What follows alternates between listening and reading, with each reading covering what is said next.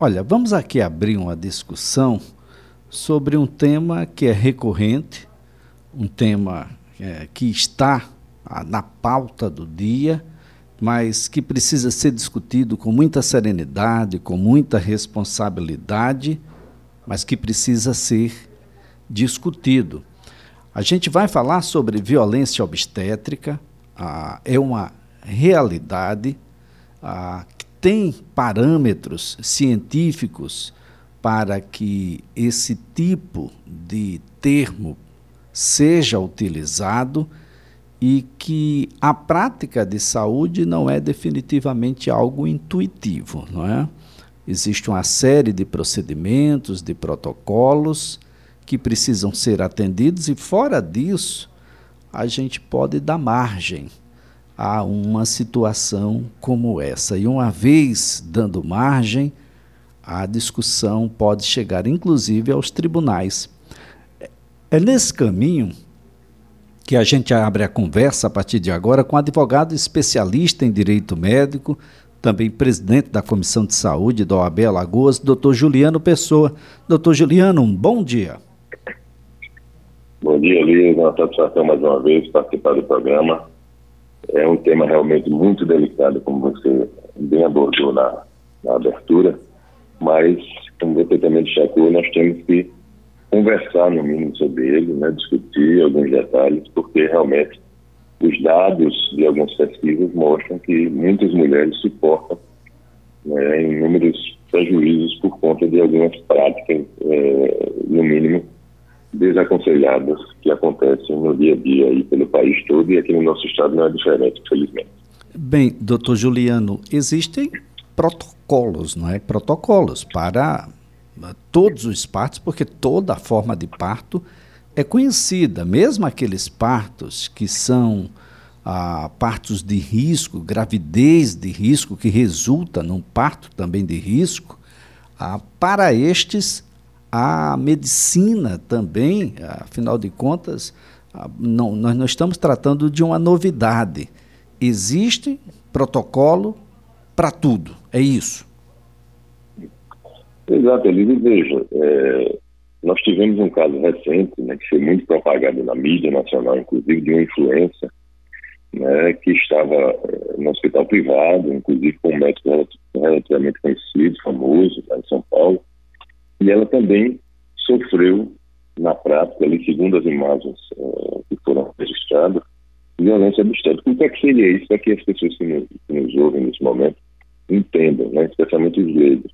Violência obstétrica, na realidade, é toda e qualquer conduta por parte de quem seja, não só do profissional médico, muitas vezes é associado somente à figura do médico, e não só o profissional médico. Eu costumo dizer que desde o do segurança da instituição hospitalar, por exemplo, a qualquer outro funcionário, qualquer outra pessoa da equipe, incluindo aí o profissional médico, que tem alguma conduta que seja que possa ser caracterizada como uma conduta violenta, ou seja, seja psicológica, seja violência verbal, física, qualquer tipo de violência, é caracterizado como violência obstétrica. Então, muitas vezes, o que é que a gente visualiza na prática? Especialmente no Sistema Único de Saúde, infelizmente. Né? As pessoas mais simples, muitas vezes mães jovens de primeira viagem, e que acham que determinadas condutas e procedimentos são normais e não são comuns. Então, por exemplo, xingamentos, né? dizer que é que a paciente não, não grite, né, quando ela está ali expressando a sua dor no, no, momento do parto, né, coações, humilhações, então, ou seja, qualquer tipo de conduta neste sentido é caracterizado como violência obstétrica. Especialmente se nós estivermos, estivermos, nesse caso, tratando da figura do médico, que é quem conduz e coordena toda aquela equipe e é quem mais deve acolher e assistir essa mulher que vale enfatizar, está num período ali, num momento extremamente vulnerável. E é a este profissional que ela confiou o transcorrer ali da sua gestação e o parto, especialmente. Então, veja, nós não podemos realmente é, entender como normal, como comum, condutas que tragam prejuízo emocional, físico, de qualquer natureza, a esta mulher principalmente se esta conduta vier do profissional médico que está assistindo. Bem, doutor, ah, do ponto de vista médico, puramente médico, tem alguma conduta que no passado já foi praticado e naquela oportunidade não era um, entendida como violência médica e que nos dias atuais, até pelo próprio avançar da medicina e dos procedimentos, já não são mais recomendáveis, inclusive pelo próprio Conselho Federal de Medicina? Ótimo, você traz um, uma, essa pergunta extremamente pertinente para a gente esclarecer alguns pontos aqui de uma pesquisa que foi feita no, no país. É, a Fiocruz realizou uma pesquisa em 2012, ali, é, intitulada como Nascer no Brasil. Essa pesquisa trouxe, trouxe dados é, significativos e alarmantes ao mesmo tempo, e agora ela está sendo atualizada, está sendo atualizada nos anos 20 e 21, mas nós temos dados concretos de 2012. O que é que essa pesquisa demonstrou? que naquela oportunidade, naquele ano, os dados que foram coletados com mais de 24 mil pacientes, demonstrou-se que mais da metade das mulheres no país sofrem algum tipo de violência obstétrica, em maior ou menor grau, no curso do período gestacional. Além disso, demonstrou-se que inúmeros procedimentos no curso ali da realização de, de procedimento de parto eram re realizados sem o consentimento prévio desta paciente. Nós temos, por exemplo, uma manobra que era muito utilizada né, anos atrás, que era a manobra de Kristelef, né, que é uma manobra onde se pressiona ali a barriga da gestante para poder ajudar é, a expulsar o feto. Essa, essa manobra, por exemplo, está proscrita, ou seja, é contraindicada pelo Ministério da Saúde há anos. E lá em 2012, ainda se tinha um índice extremamente elevado desse tipo de manobra, por exemplo, sendo realizada em algumas instituições do país. Então, veja, são esses dados que chamam a atenção e que é preciso que as instituições envolvidas, né, os conselhos regionais de medicina, os conselhos de enfermagem e todas essas instituições que são naturalmente ligadas a essa, a essa temática, né, a essa pauta, que eles, no mínimo, instruam façam eventos, o que for necessário para que os profissionais cumpram as normas que estão lá postas e cumpram também o Código de Ética Médica, especialmente. Né? Então, não é concebível que uma determinada manobra, né, como eu mencionei, que está proscrita, contraindicada, seja, nos dias atuais, utilizada por qualquer profissional que seja, e sob qualquer justificativa.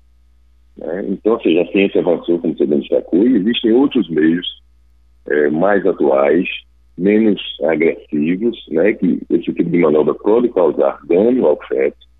Tá? Então, existem outras condutas é, mais inovadoras, mais recentes, que devem ser seguidas. E se o profissional foi formado numa época e essas condutas mais modernas não existiam, ele deve, por obrigação, inclusive, por determinação do próprio Código de Ética se atualizar e passar a oferecer outros serviços mais adequado aos dias atuais. É isso que a gente espera e é isso que nós queremos.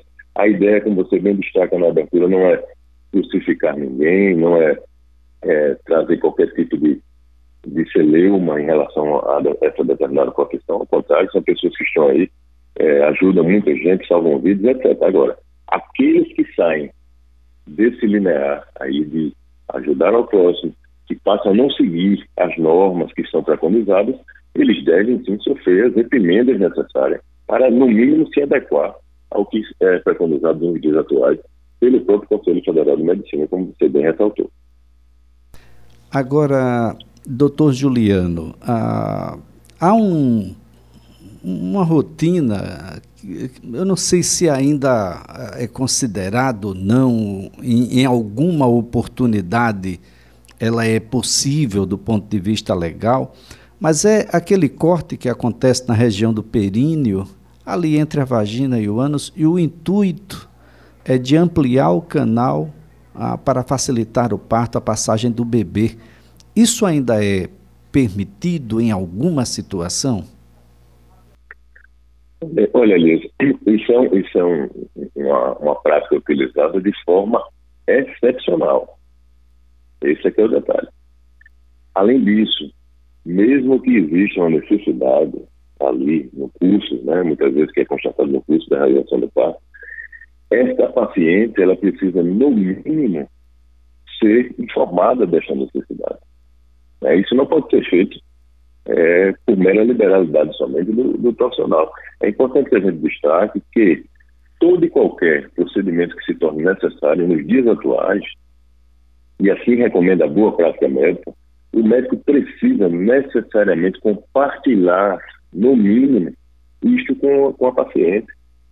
É, é direito dela exercer de forma plena, sem qualquer tipo de restrição, a sua autonomia. Ela é quem decide como é que ela deseja conduzir aquele parto. Ela é quem, é quem planeja aquele momento tão especial com um profissional e não um profissional isoladamente, decidindo se ele faz assim ou faz assado, e simplesmente a paciente, no momento posterior, é comunicada. Não é assim que deve ser feito hoje e não é assim que deve ser exercida a medicina nos dias, atuais.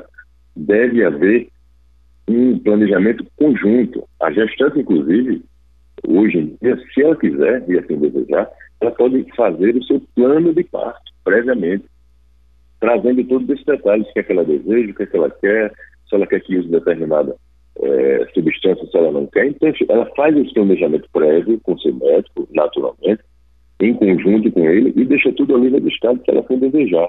E mesmo que não exista esse plano de parto, o médico não pode simplesmente, mesmo havendo necessidade, sair fazendo tudo, até porque a paciente está ali consciente, ciente de tudo que está acontecendo, ocorrendo, e é natural que ele comunique o que está ocorrendo, qual é a necessidade, e em casos excepcionais isso pode, pode ser utilizado. Porém, eu volto a trazer dados daquela pesquisa que eu mencionei, nascer no Brasil da, da Fiocruz. Ela trouxe que várias mulheres foram submetidas a esse procedimento de episiotomia.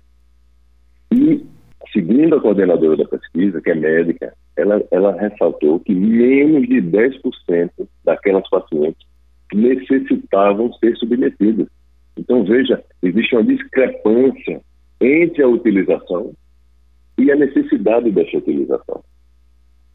E, somado a isso, agregando-se a isso, ainda tem a questão do consentimento, que deve existir, é, no mínimo, essa comunicação para o paciente. Então, é isso que é, o, que é importante a gente registrar aqui, da conscientização que os profissionais necessitam, especialmente, especialmente os mais jovens que estão chegando hoje, que a medicina, hoje, mais do que nunca, deve ser exercida de forma humanizada, né, de forma extremamente delicada e ajustada aos novos, os novos ditames hoje das normas que regulam essa relação médico-paciente. É isto que precisa e necessita, de qualquer forma, ficar muito claro para os profissionais e também para a população em geral, que deve, em alguma medida, buscar auxílio caso se sinta agredida e, de alguma forma, é, abusada, enfim, em alguma conduta que não foi feita da forma adequada. E os profissionais, naturalmente, precisam se ajustar, se adequar aos ditames é, mais modernos dessa, do exercício da sua profissão. Olha, tem uma série de reclamações né, que passam não só pela episiotomia, que, é que nós estamos conversando nesse momento, mas há recomendações de lavagem intestinal, até porque se faz um esforço muito grande a gestante, a criança e todos que estão no, no procedimento de parto, e por isso mesmo restrição de alimentos, bebidas. Há quem peça até para que a mulher não grite ou não se expresse, mas parece-me que esse é um momento a, a quem relate muita dor, muito desconforto, doutor Juliano. Exato, exato, Elise. E é aquela coisa, como eu disse aqui no início, é, os profissionais que estão ali assistindo essa, essa paciente, naquele momento, é, que é um momento muito especial, é para ser um momento de felicidade, a chegada de, de um ser que foi gerado, é para ser um momento de alegria. Não pode, em hipótese alguma, é inconcebível que a gente aceite isso na sociedade, que aquele momento seja um momento onde aquela mulher, totalmente vulnerável por todos esses contextos que envolvem é, esse, esse final da gestação, que ela seja, de alguma forma, agredida, agredida mesmo que verbalmente. Né? Isso é inconcebível nos dias atuais. É como você destaca, é um momento que muitas vezes a mulher sente dor e ela não ter pelo menos o direito de expressar essa dor, porque ela será de alguma forma, é, é, destratada, agredida verbalmente por quem tem a obrigação e o dever de acolhê-la, realmente nós não temos como é, achar isto normal e nem aceitar que isso ocorra no dia a dia. Felizmente, é, pelo que a gente acompanha, é uma minoria é, de profissionais que tem essa conduta, mas mesmo essa minoria deve receber é, a reprimenda necessária, deve receber todo o, o, o, o rechaçar da, da, sociedade e das instituições né, que fiscalizam isso, para que eles se adequem. Ou ele busque outra forma, ele vai fazer exames, vai fazer qualquer outro tipo de, de, de procedimento médico que não tenha relação com, com o ser humano, com o paciente. Porque se ele pretende atuar se relacionando com o ser humano, se relacionando com o paciente, ele obrigatoriamente precisa é, cumprir o que está posto de forma expressa no Código de Ética Médica e tratar o ser humano com o mínimo de respeito, com a conduta cortês, com a conduta acolhedora, assistindo e respeitando a dignidade da pessoa humana e também a personalidade daquela pessoa. Doutor então, Juliano. De alguma, nós podemos aceitar isso. Doutor Juliano, o, o, o que fazer? Uma mulher que sofreu violência obstétrica, onde é que ela pode denunciar? Elias, por incrível que pareça, muitas vezes eh, as pacientes, eh, a maioria delas, eh, filmam seus partos, né, registram, e vários casos são é, constatados dessa forma, né, como foi o caso dessa influência que eu mencionei lá atrás. Então, o vídeo está sendo ali feito, o próprio profissional, de repente, se desliga ali, né, que, que existe uma câmera ali, e ele passa a agir de forma natural. E isso é registrado. Então, isso faz parte de prova, tá, né, do instrumento probatório que o paciente pode registrar. Então, vídeos, registros fotográficos, gravações de áudios. Vale ressaltar aqui que a, a paciente é parte desse registro, então não tem problema, ela não está gravando terceiros, então ela pode sim utilizar isso como prova. E, naturalmente, o que, é que ela deve fazer? Logo em seguida, assim que ela puder se recompor, que ela busque as instituições. Nós temos aqui no Estado, por exemplo, instituições que amparam as mulheres que sofrem violência. E essa violência não é só a violência do seu companheiro, muitas vezes, que reside com ela. Pode ser esse tipo de violência também. Ela pode buscar auxílio nessas instituições. Ela pode também fazer um registro é, junto à autoridade policial, registrar um boletim de ocorrência narrando o que aconteceu ali, anexando, inclusive, a gravação e pedindo apoio também à autoridade policial para que investigue é, aquela conduta. Nós tivemos uma alteração este ano, agora no, no, Código Penal, que tipifica como crime também a violência psicológica contra a mulher. E nós podemos enquadrar a violência obstétrica nesse tipo de, de, de crime. Então, é possível também o auxílio da autoridade policial. Enfim, ela se cerque e automaticamente ela reporte é, inicialmente isto para a ouvidoria da instituição. Né? É, o ideal é um planejamento, né, doutor Juliano? A, a gente sabe que agora há uma dificuldade do obstetra que lhe acompanha comumente ser o obstetra do parto. Há inclusive um custo para isso. Já foi alvo, inclusive, de discussão aqui, pode voltar a ser. Mas o fato é que a gente precisa planejar um pouco melhor isso. Vai ser bom para quem vai a, para o parto, a mulher que vai ser atendida, e vai ser bom também para toda a equipe de saúde que vai para além do, do médico. Né? Nós temos aí, além do médico, outros profissionais que atuam nessa situação. Apenas para a gente encerrar uh, rapidamente, doutor, o acompanhante é uma obrigatoriedade, é um direito que tem a, a pessoa que está em trabalho de parto. Correto, Elias, e, e qualquer tipo de recusa do ingresso desta pessoa, que é de livre escolha do staff da, da paciente, ela que escolhe se é o companheiro, se é a mãe, se é a irmã, quem é que vai acompanhá-la, é, qualquer negativa nesse sentido também é caracterizada como uma violência obstétrica. Muito bem, doutor. Juliano, muito obrigado mesmo. Um ótimo Natal para o senhor. Obrigado, Elis. Bom final de ano para todos.